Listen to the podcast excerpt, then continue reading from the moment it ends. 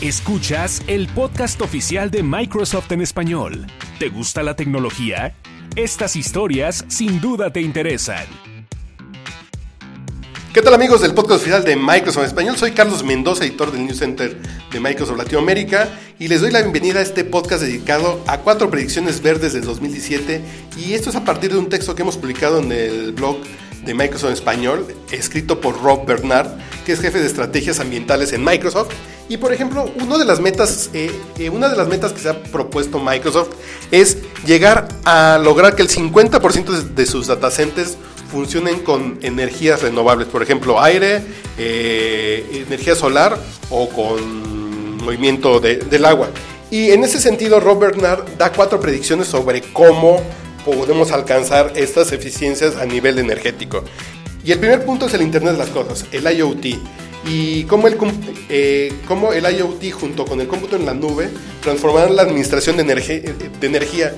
Por ejemplo, ahora va a comenzar un boom de energía solar que va a ser muy sencillo y muy económico, entre comillas aún, eh, poner paneles solares y el IoT y el cómputo en la nube nos va a ayudar a administrar estas eh, estas eficiencias y estas tecnologías verdes nos van a ayudar eh, a, ser más eficientes, a emitir menos carbono, pero el Internet de las Cosas y el cómputo en la nube nos va a ayudar a administrarlos porque también se requieren de métodos de almacenamiento ideales para que esto sea eficiente.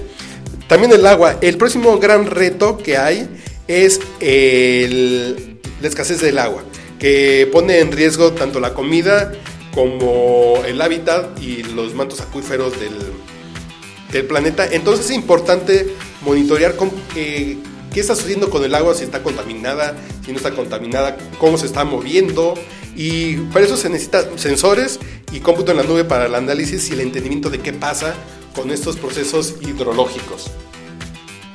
Y en la segunda parte eh, estamos con eh, los datos, que el uso de datos nos va a ayudar a tener un mejor entendimiento del planeta. Que hemos platicado aquí en este espacio sobre proyectos, por ejemplo, que mediante datos se pueden monitorear especies en peligro de extinción y saber en qué zonas están. Y por ejemplo, lo que dice aquí nuestro amigo Rob Bernard es que se puede atacar la debilidad de los ecosistemas si utilizamos los datos de manera responsable. Entonces podemos tener mejores acciones más, más específicas si sabemos qué pasa con el planeta, como por ejemplo la huella de carbono y los gases de invernadero. Y el cuarto punto que propone nuestro amigo Rob Bernard es cómo las organizaciones y los que hacen las políticas pueden impulsar que más gobiernos y más empresas eh, comiencen a aplicar tecnologías en la nube para reducir las huellas de carbono. Entonces, de este modo, son cuatro propuestas, tanto la creación de políticas públicas como el manejo de los datos, eh, el monitoreo del agua y el, y el IoT y el cómputo en la nube, son cuatro elementos importantes que se van a ver potenciados por tecnologías modernas. Y si quieren leer más de este tema lo pueden encontrar en el blog de Microsoft en español que la dirección larga es blogs.tecnet.microsoft.com diagonal Microsoft Latam o la dirección abreviada que es bit.ly diagonal MSFT.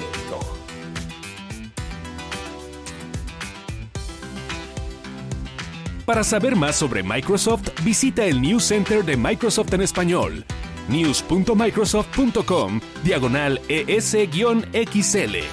Síguenos en Twitter, arroba Microsoft Latam y en Facebook Microsoft Noticias.